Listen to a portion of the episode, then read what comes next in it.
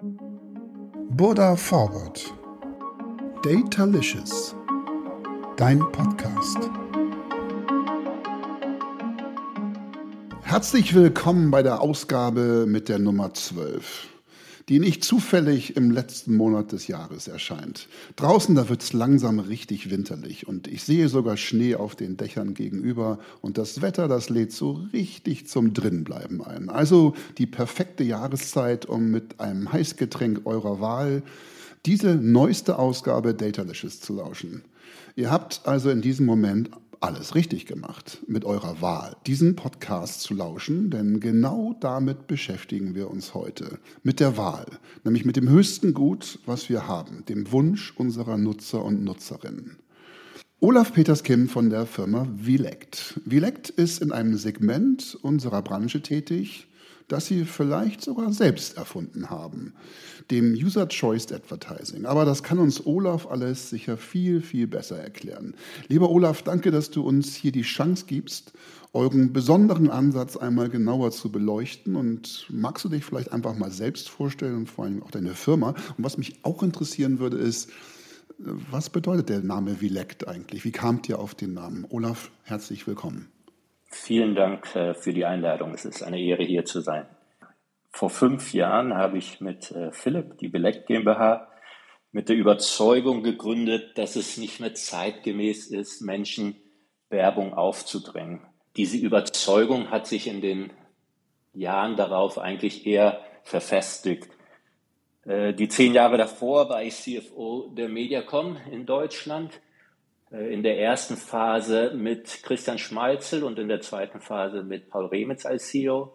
Und davor durfte ich viele Jahre bei Gray arbeiten und habe tolle Jahre mit äh, in Deutschland mit Bernd Michael und Peter Schmidt und weltweit mit Ed Meyer erleben dürfen. Mhm. Allerdings auch die Übernahme durch WPP, wobei ich da Glück hatte und drei große Projekte verantworten durfte. Äh, also du hörst, ich bin seit vielen Jahren in der Branche tätig und habe nicht nur viele Jahre auf dem Buckel, sondern auch viele sehr unterschiedliche äh, Perspektiven mitbekommen. Mhm. Und trotzdem glaube ich, dass viele aus der Branche nicht von einem CFO der Mediacom äh, erwartet hätten, dass ich versuche, ich würde jetzt nicht sagen, AdTech neu zu erfinden, aber dass wir schon eine sehr neue äh, Dimension versuchen aufzumachen. Und wie sind wir auf unseren Namen gekommen? Wir stehen für Choice-Driven Advertising. Äh, wir sind seit fünf Jahren die führende Lösung für Quality Ads und unsere proprietäre Plattform ermöglicht es fast allen deutschen Publishern, Choice-Driven Advertising auszuspielen. Choice-Driven bedeutet, dass ein Nutzer selbst aussuchen kann, welche Werbung ihm relevant ist. Und jetzt beantworte ich endlich die Frage, äh, der Name WeLect äh, ist eine Konstruktion aus We und Select. Und wir wollen damit eigentlich nur äh, klar machen, dass die Menschen die Möglichkeit haben zu entscheiden, denn wie ich das anfangs schon deutlich oder angedeutet habe, die Werbebranche oder die Werbeindustrie hat in Sachen Nutzerzentrierung, glaube ich, im Vergleich zu anderen Branchen einiges aufzuholen. Äh, und das versuchen wir, da versuchen wir unseren äh, Input zu geben mit unseren Produkten. Sehr schön. Äh, ich weiß es noch ziemlich genau. Wir hatten damals angefangen mit dem Thema Goodvertising im Markt zu platzieren, dass es uns wichtig ist, dass es so einen Wechsel gibt, dass man Werbung auch anders machen können muss und dass praktisch dieser Overload, den wir auf den Seiten haben, uns allen nicht gut tut. Also dem Nutzer nicht, der Marke nicht und dem Werbetreibenden ja ehrlicherweise auch nicht. Und als wir das damals gemacht haben, sind wir tatsächlich, habe ich das erste Mal von euch gehört, hm, weil es nämlich ein Gespräch dann zu dem Zeitpunkt gab, zu sagen, Mensch, hier ist ein Ansatz unterwegs, der passt doch eigentlich ganz gut in unser Goodvertising-Konzept rein, nämlich der Überlegung, den Nutzer einzubeziehen und ihm die Chance zu geben, wenn schon Werbung, denn davon finanzieren wir uns ja nun mal, dann doch vielleicht die, die mich auch wirklich interessiert. Und als ich mir das damals angeguckt hatte, da habe ich sofort erkannt, für mich zumindest, das ist hochspannend, weil was da passiert, ist etwas, was wir die ganzen Jahre über versäumt haben, den Nutzer so einzubeziehen, dass man ihn ernst nimmt und dass man ihm ja, die Entscheidung lässt, was er gerne sehen möchte. Und das hat natürlich Vor- und Nachteile. Was mich total interessiert, Olaf, ist, wie breit ist euer Produktportfolio von solchen User-Choice und User-Driven ähm, Advertising-Formaten? Ich kenne ja eins in unserem Bereich beim Download muss ein Nutzer letztlich so eine Hürde gehen. Und diese Hürde sagt dann, wenn du jetzt was runterladen möchtest, müsstest du einmal kurz dich entscheiden, ob du diesen, jenen oder welchen Spot sehen möchtest. Ist das etwas, was in eurem Produktportfolio als das Produkt existiert? Und magst du ein bisschen darauf eingehen, wie breit der Fächer bei euch ist? Sehr gerne, vielen Dank für die Frage. Ähm, es ist ein Teil unseres Produktportfolios.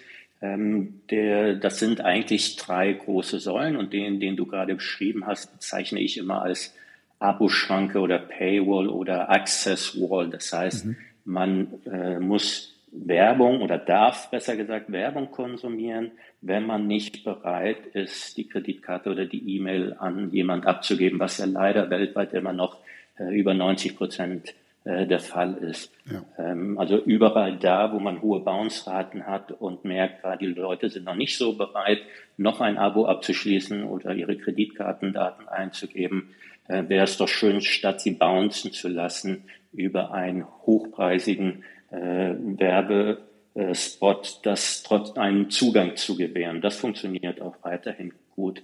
Wir haben in den ersten Jahren auch eine ähnliche Nische für uns erobert. Das war Adblock-Nutzer.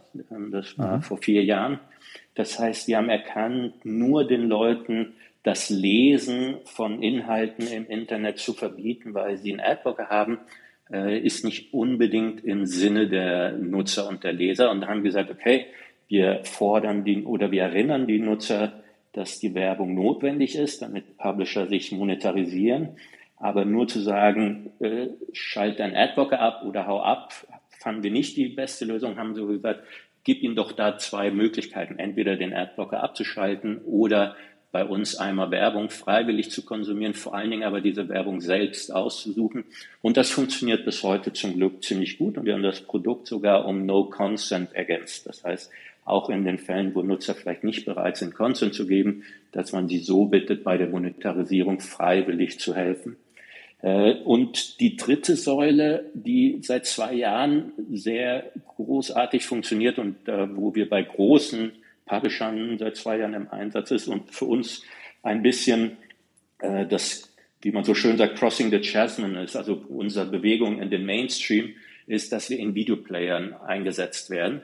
Ähm, da, dass der Nutzer nicht irgendeinen Spot vorgesetzt bekommt, sondern im Videoplayer wir dem Publisher es ermöglichen, dass der Nutzer eine Wahl hat und dadurch äh, Pre-Rolls und Mid-Rolls deutlich relevanter werden, weil wir nennen das bei uns in der Firma intern organisches Targeting stattfindet. Das heißt, der Nutzer äh, weiß sehr gut, welche Werbebotschaft eine gewisse Relevanz hat und entscheidet sich dann für diese natürlich. Ich erinnere mich sehr gut an den ersten Termin mit eurer Geschäftsführung, als ich zum ersten Mal von Goodvertising in diesem Termin gehört habe. Das war äh, ich hoffe, dass ich das so sagen darf, wie Liebe auf den ersten Blick. Also das passte so gut zueinander. Ähm, und deswegen sind wir auch froh, dass Froger zu einem der ersten Partner von uns vor fünf Jahren geworden ist. Und bis heute arbeiten wir sehr gern mit Froger zusammen. Das höre ich sehr gerne. Danke.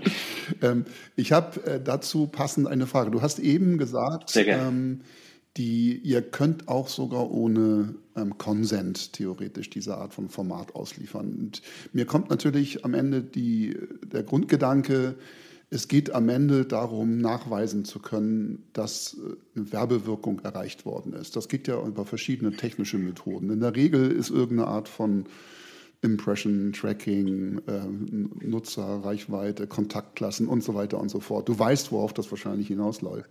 Ja, es, wird, es wird deutlich weniger von diesen Möglichkeiten zukünftig geben. Da muss man sich jetzt mit auseinandersetzen und überlegen, hat man das Vertrauen dem Publisher gegenüber und lässt den Sachen ermitteln, die er noch besser ermitteln kann als man selbst? Oder hat man Technologien im Hintergrund, die irgendwie so etwas wie ein First-Party-Szenario herstellen kann und dann am Ende ein eigenes Analytics, auf das man zugreifen kann, etc. Was sind so die Kern-KPIs von euren Kampagnen, die auch ohne Consent funktionieren und die letztlich euren Kunden sagen würden, dieses hat für mich funktioniert, ich mache das wieder so? Ja, also der wichtigste KPI bei uns ist äh, der Completed View, ähm, weil tatsächlich rechnen wir nur zu 100 Prozent angezeigte und zu Ende geschaute Werbspots ja. äh, ab. Ähm, du hast aber einen sehr wichtigen Punkt angesprochen.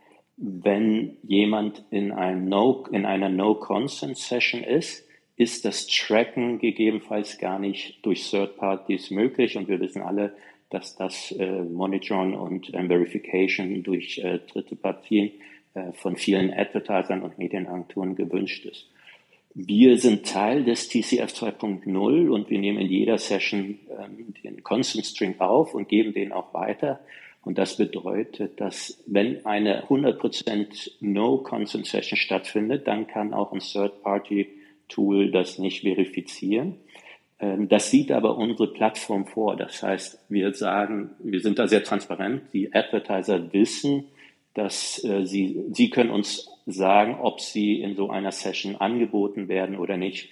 Und natürlich in den ersten Jahren gab es durchaus Advertiser, die gesagt haben, dann möchte ich dem Nutzer gar nicht erst zur Auswahl gestellt werden.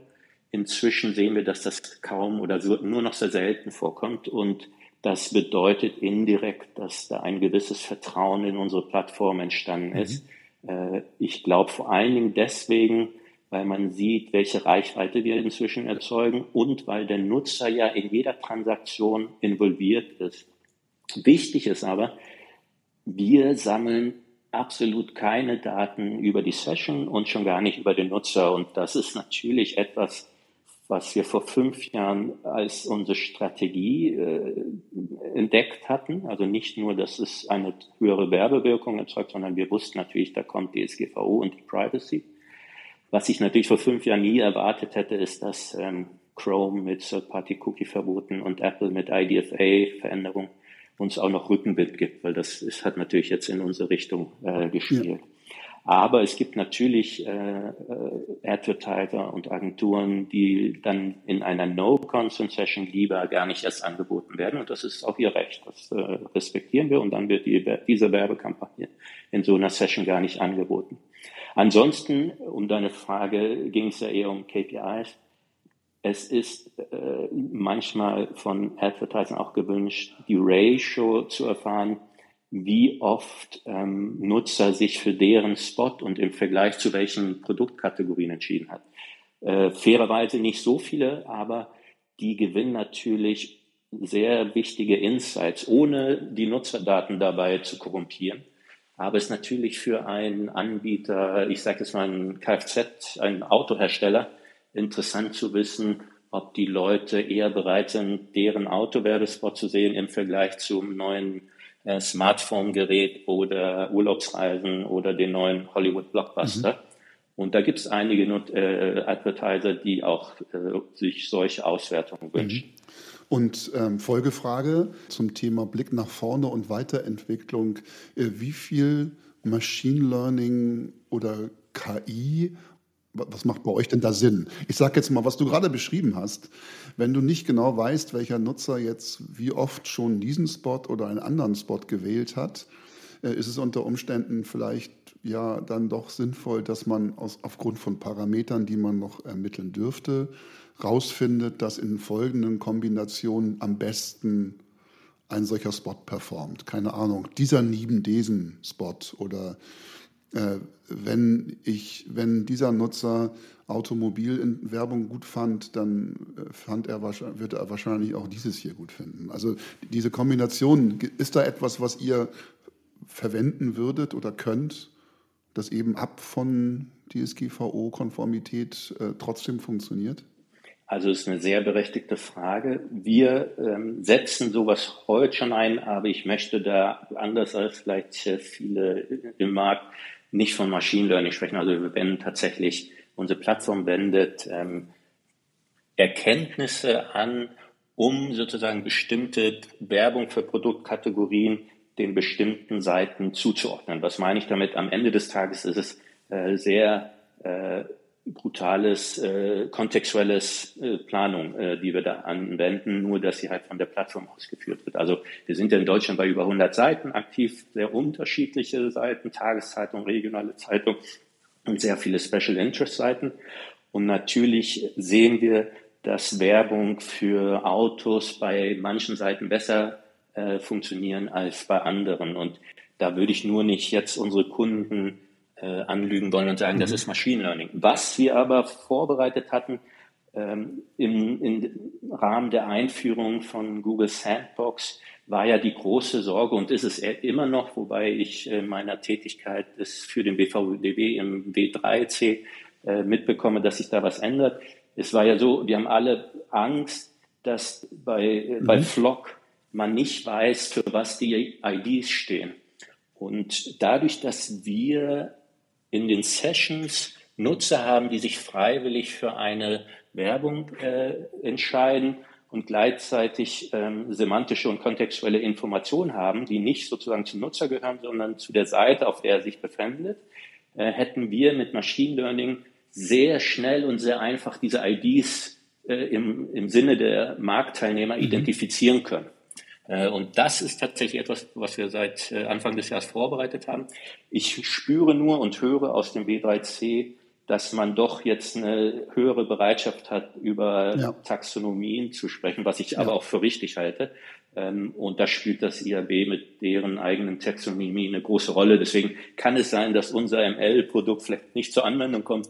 Ich glaube, das ist aber im Sinne der, der Marktteilnehmer und auch wenn es vielleicht für uns schade ist, weil wir da ein tolles Feature gehabt hätten, ähm, aber fairerweise wäre das auch nicht Teil unseres Hauptprodukts gewesen, sondern es wäre sozusagen äh, Abfallprodukt ist vielleicht ein schlechtes Wort, aber es wäre sozusagen ein Nebenprodukt gewesen, wo wir allen helfen, diese IDs besser zu verstehen. Und ganz wichtig, ohne jemals personenbezogene Daten dafür zu verwenden. Und das war, das ist für alle unsere Produkte immer das A und O. Danke. Wir haben uns schon ein paar Mal ähm, auch über andere Kanäle schon mal äh, austauschen dürfen. Zum Beispiel äh, im Clubhouse eine Zeit lang haben wir immer sehr interessante Diskussionen geführt. Und mir ist nicht entgangen, und das finde ich auch völlig in Ordnung, dass du schon und das ist insofern schon mal interessant mit deiner Historie. Äh, als, du kannst, man kann dich als Kritiker des heutigen Vermarktungsansatzes vieler Häuser bezeichnen. Und äh, da würde ich auch zum großen Teil mitgehen bei den Punkten, die du auch kritisierst. Was ich spannend finde, was wir mal ansprechen könnten, ist, wenn du jetzt auf euren Ansatz guckst, also User Choice Driven, wirklich, wie breit kann man das denn aufstellen? Du hast vorhin mal gesagt, ihr seid innerhalb von Videos zum Beispiel mit einem Produkt dabei, äh, wo dann bei einem Video ein, Pre-Roll-Ad ausgewählt werden kann, welches da von den beiden dann gezeigt werden soll. Also das heißt, es kommt ein Pre-Roll-Ad und dann hat man im Videoplayer die Option A oder B zu nehmen oder C. Und wenn ich mir das angucke, dann braucht ihr eine Clusterung der Kunden und der Produkte, die dort gezeigt werden als Werbe, Werbung. Und äh, ich frage mich zum Beispiel, ist das ein Ansatz für die Industrie, dass man die Klassifizierung von Werbung in so Art Industriesegmenten, ne, Taxonomie äh, am Ende, auch für die Formate und für den Inhalt der Spots ja. hat, um darauf basierend besser ein Match hinzukriegen zwischen A, Nutzerinteresse unmittelbar durch Wahl des Nutzers oder auch B, durch die kontextuellen Informationen, die wir als Publisher zum Beispiel haben. Weil ich würde mir sowas zum Beispiel wünschen. Ich würde es hervorragend finden, wenn zum Beispiel Teil des WAST so etwas wäre, dass da auch ein möglichst Industriesegment abgebildet wird. Oder Teil des Open RTB äh, existiert, dass der Werbetreibende, der jetzt hier geboten hat, aus dem Banking-Bereich kommt. Aus ganz verschiedenen Gründen. Ne? Also zum einen, um Blacklisten zu machen oder Inhalte, die nicht matchen, auch von vornherein nicht zu nehmen. Also ich kann mir da vieles vorstellen, wofür man es nutzen könnte. Wäre doch aber eigentlich für euren Ansatz auch super, wobei jetzt ist es euer USP, weil ihr macht diese Vorselektion der Industriesegmente, sag ich mal, für eure Werbepartner. Wie siehst du das, wo kann man das Produkt noch skalieren? Geht das auch mit Display-Ads? Kann man das auch mit nativen Anzeigen machen? Wo endet bei dir die User Choice? Ich hoffe, die User Choice endet nirgendwo, eher im Gegenteil. Ich glaube, das ist ja der Beginn einer Reise, hoffe ich natürlich. Ähm, aber äh, man muss doch realistisch sein. Wir bei Belect und mit unserem Ansatz äh, befinden uns da ganz am Anfang dieser Reise. Ähm, wir hoffen nächstes Jahr ein erstes Display-Produkt für mobile Geräte zu launchen. Ähm, da sind wir so in den letzten Zügen. Und äh, Native Advertising äh, haben wir uns fairerweise noch nicht mit beschäftigt. Erstmal da, um sehr konkret auf deine Frage zu beantworten. Ich finde sehr richtig, was du gesagt hast. Taxonomie, wenn das etwas standardisierter in unserer Branche funktionieren würde, und ich glaube, das wird kommen, dann ist das für alle Marktteilnehmer ein großer Vorteil. Derzeit ist das natürlich ein USP, den wir in unserer äh, Plattform nutzen und anwenden. Das heißt, äh, unser System ist da super flexibel. Was meine ich damit? Es gibt Kunden, die sagen, in jeder Session, wo Ihr Werbespot dem Nutzer angeboten wird, darf niemand aus der gleichen Produktkategorie als Alternative angeboten werden. Sprich, wenn ein Autohersteller genau. erscheint, dann mhm. möchte er keinen anderen Autohersteller jetzt, äh, anzeigen. Genau, das ist ja absolut im Sinne, ich bin ein absoluter Byron Sharp-Fan, macht das total Sinn, weil man so schafft, seine Kundschaft zu vergrößern oder zumindest die Werbebotschaften an diese Kundschaft äh, äh, deutlich größer auszuspielen. Es gibt aber auch Kunden, äh, die sagen, ich möchte unbedingt mit äh, einem anderen äh, Konkurrenten aus meiner Produktkategorie ausgespielt werden. Und wenn wir einen zweiten oder dritten sogar finden, das hat schon mehrmals stattgefunden, dann ist das total spannend und für die auch äh, hat das mit Sicherheit große Relevanz. Das ist fast schon wie eine Online-Forschung, die während der Werbeausspielung stattfindet. Und so erlaubt unser System, das äh, sehr dynamisch auszuspielen. Und natürlich wäre es einfacher, wenn sozusagen in jedem Ad-Call äh, die standardisierten Identifikatoren mitgeliefert werden würden. Derzeit müssen wir halt mit unsere Plattform mit viel Eigentun mhm äh, dazu bringen, dass das gut funktioniert. Ich weiß nicht, ob dir noch lieb ist, dass ich nochmal zu dem ersten Punkt eingehe, aber vielleicht wird das auch zu weit jetzt führen. Nein, das sehr gerne. Ich, das war eine Einladung, das zu tun, denn ähm, ich, mir ist schon wichtig, dass das Sehr gerne. zu Wort kommt. Ich glaube, das ist die Kritik müssen wir uns stellen und, und das ist hier die richtige Plattform dafür. Ja. Ja, also ich, ich du, was, auf was du nämlich verwiesen hast, ist, dass ich oft mich gewundert habe, dass alle Google oder Apple irgendwie an den Pranger stellen und sagen, ähm, wie kann es sein, dass die sich jetzt erlauben, sowas zu tun? Und äh, es ist total wichtig, dass alle Zuhörer verstehen, ich bin nicht naiv. Natürlich sind mir die Eigeninteressen dieser großen Konzerne durchaus bewusst. Aber was wir in den letzten 20 Jahren als Industrie getan hat, das ist nicht nur ähm, Surveillance Capitalism, wie das die Frau Burth, heißt sie, glaube ich, in ihrem Buch so gut beschrieben hat, sondern es ist meines Erachtens noch einen Schritt weiter gegangen.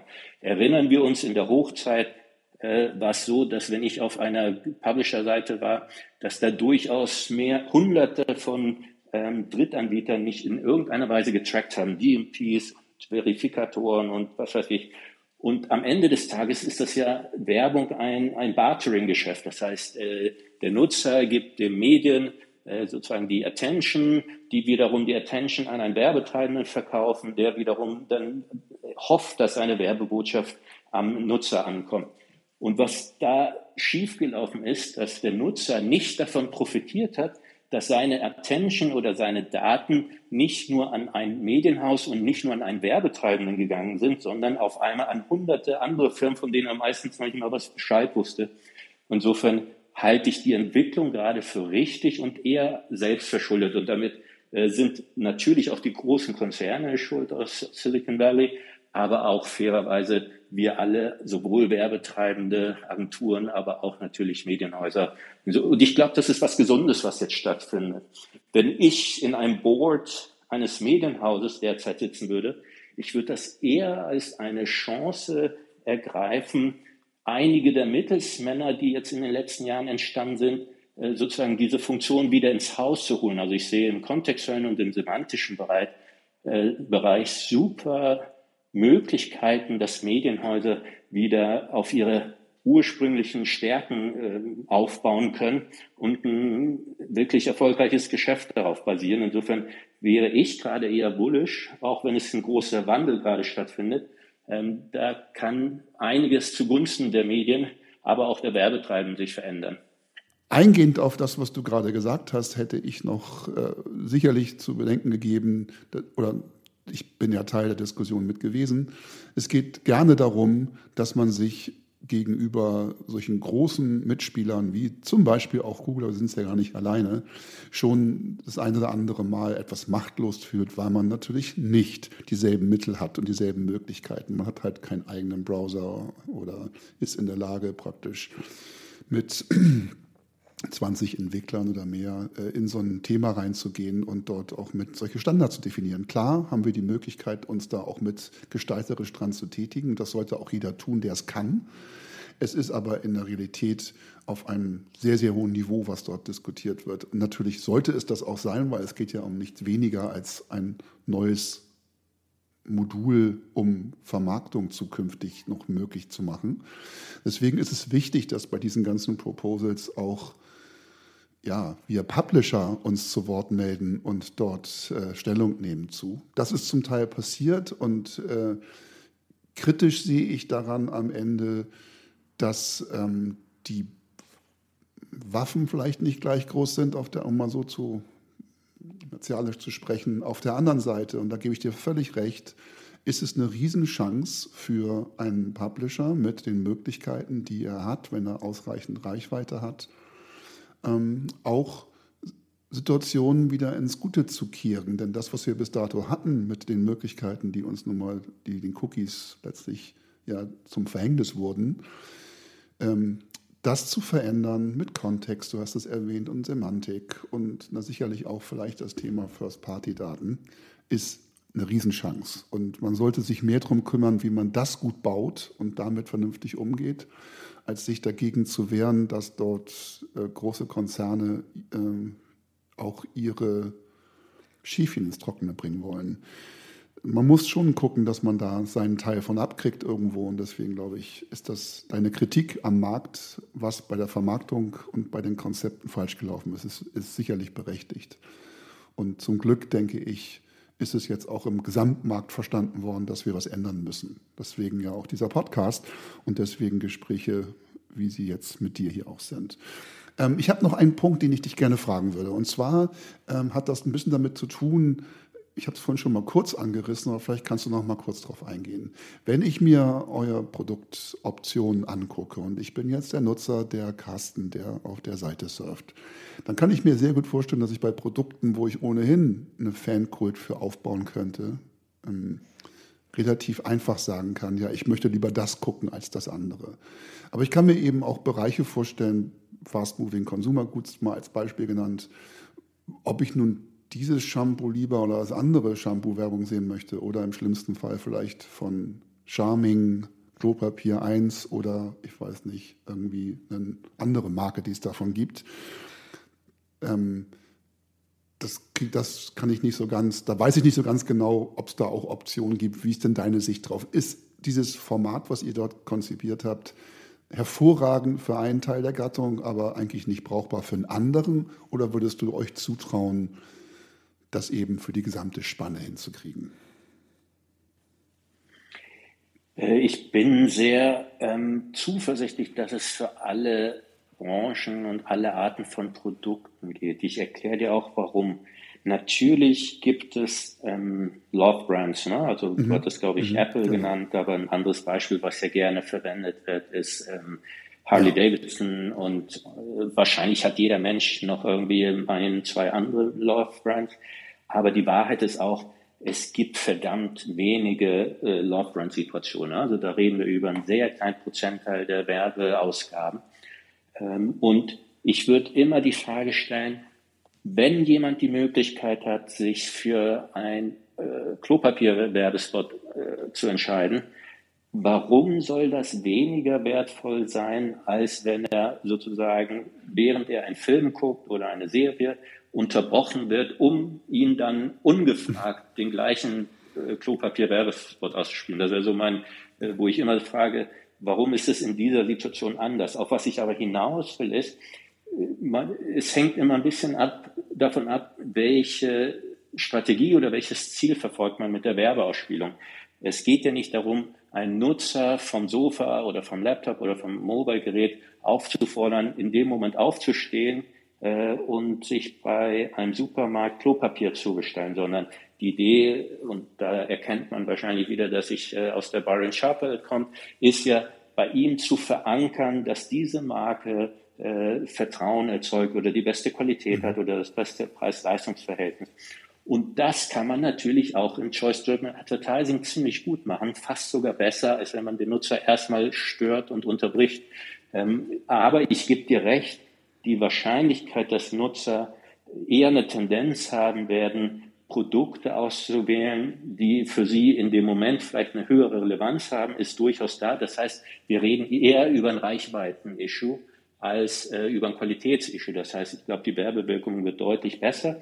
Aber natürlich können wir nicht rumrennen und fast Consumer Goods äh, Unternehmen sagen, wir können Millionen Mal am Tag äh, gewährleisten, dass dein Werbespot freiwillig gewählt wird. Anders als vielleicht bei der neuen Apple iPhone Werbung, weil da wird wahrscheinlich öfter drauf geklickt. Das heißt, es ist unsere Aufgabe als Select, den jeweiligen Werbearten gut äh, zu prognostizieren, was die wahrscheinliche Reichweite sein wird. Und das ist aber etwas, was wir in fünf Jahren sehr gut gelernt haben und was ein Teil mhm. unserer Plattform ist. Wenn, wenn ich über User Choice oder User Choice Driven nachdenke, dann würde ich mir, wenn ich einen, einen Wunsch frei hätte, ich würde mir manchmal wünschen, dass Werbetreibende auf ihren Produktseiten vielleicht genau diese Fans suchen, von denen wir hier gerade so ein bisschen gesprochen haben.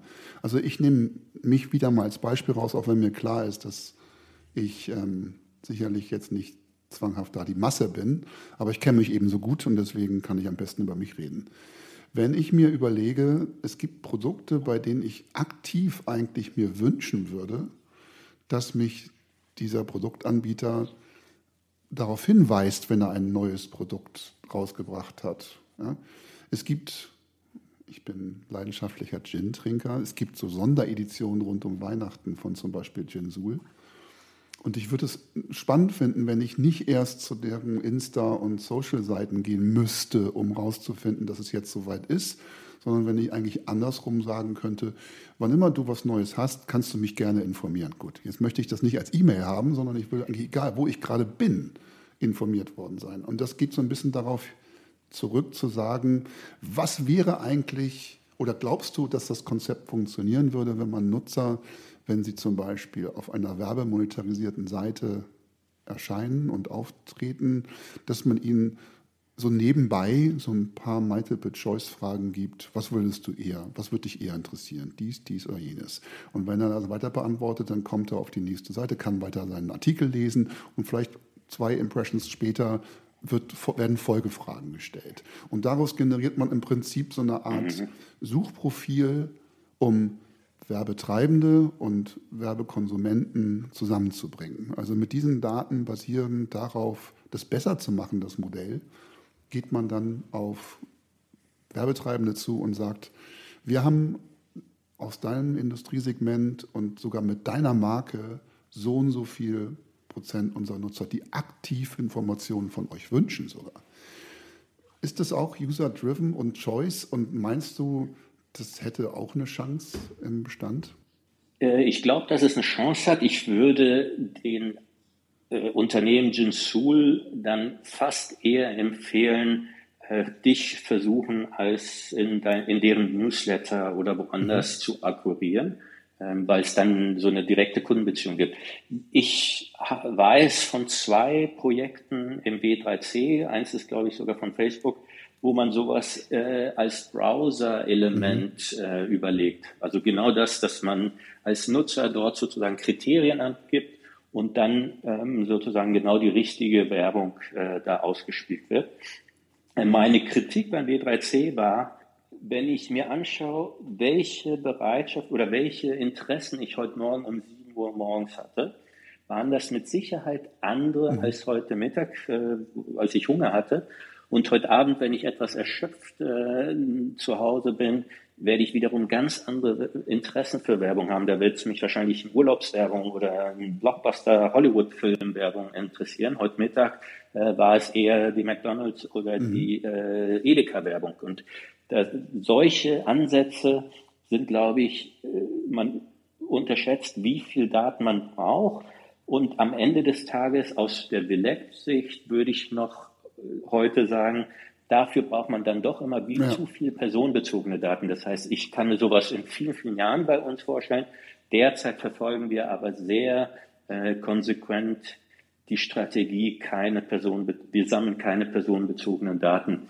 Ähm, aber um deine Frage zu beantworten, es gibt durchaus äh, Ansätze, die gerade verfolgt werden, ja, um dem gerecht klasse. zu werden. Wir sind schon fast am Ende, Olaf. Ich hätte, weil jetzt ja Dezember ist und weil Weihnachten vor der Tür steht, habe ich für dich ebenfalls die Wahl, weil wir User Choice gerade machen, ob du folgende Frage beantworten möchtest, nämlich die erste. Ich habe einen guten Draht zum Weihnachtsmann und der hat mir seinen Schlitten ausgeborgt. Der kann ja unheimlich schnell von A nach B kommen. Also er muss ja in, an einem Tag so viel Geschenke verteilen, dass das eigentlich nur mit Zauberei vonstatten gehen kann.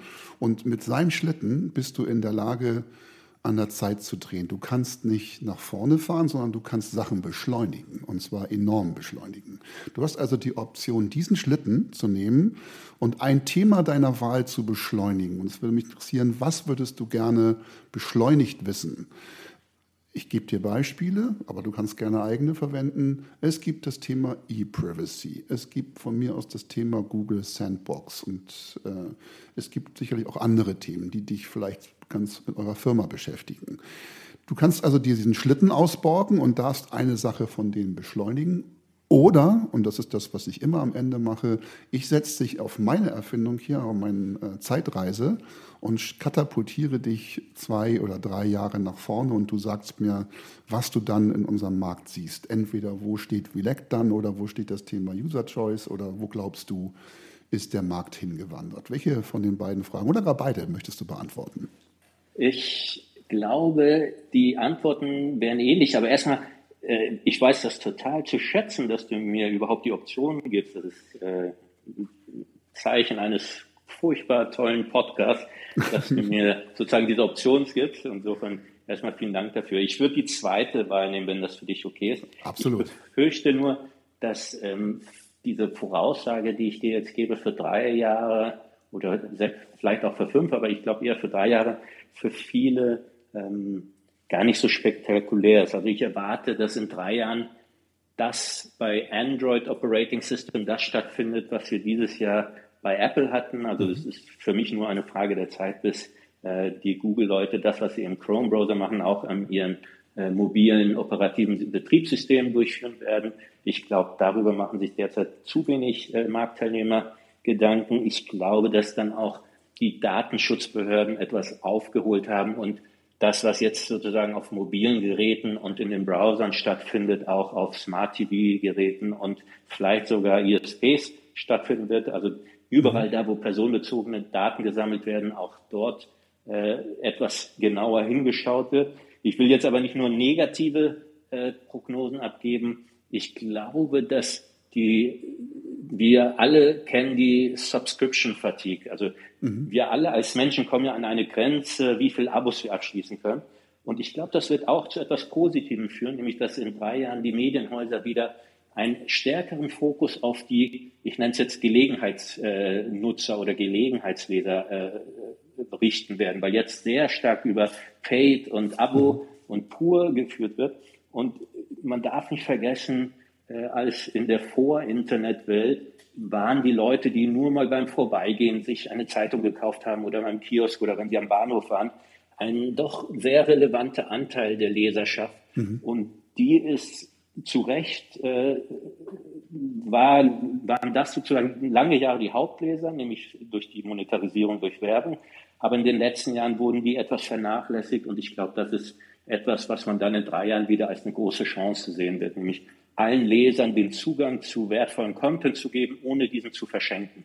Ja. Und da sehe ich sehr viel Potenzial für Medien und für Advertiser, aber vor allen Dingen für die Nutzer. Also im Prinzip konsentfreie Lösung, denn nur so hättest du ja praktisch diese Barriere nicht. Ne? Also ja. pur gibt es ja nur, weil Konsent schwierig zu holen ist. Und äh, mit dem Pur-Modell wird klarer gemacht, dass Richtig. Seiten was kosten und dass es nun mal so ist und dass man das durch Werbung für sich finanzieren lassen kann oder halt man selber bezahlt. Ja, also ich finde Consent ja was Gutes. Also ich bin gar nicht jemand, der sagt, das muss alles im No-Consent-Bereich stattfinden. Nur DSGVO sagt ja, Consent muss immer frei erteilt, mhm. ähm, informiert und unzweideutig sein. Mhm. Und ich glaube, da haben wir alle noch einige Hausaufgaben zu tun. Ja. Und dann ist es aber, ich glaube, es wird immer einen großen Anteil der Bevölkerung geben, der total freiwillig den Consent gibt. Und das ist super. Also da bin ich der Erste, der sagt, ja, dann ist es doch in Ordnung. Ähm, und da müssen uns alle, glaube ich, auch gar nicht so sehr viel äh, äh, Kopfschmerzen machen. Das wäre übrigens meine Antwort zum, zu deiner ersten Frage gewesen.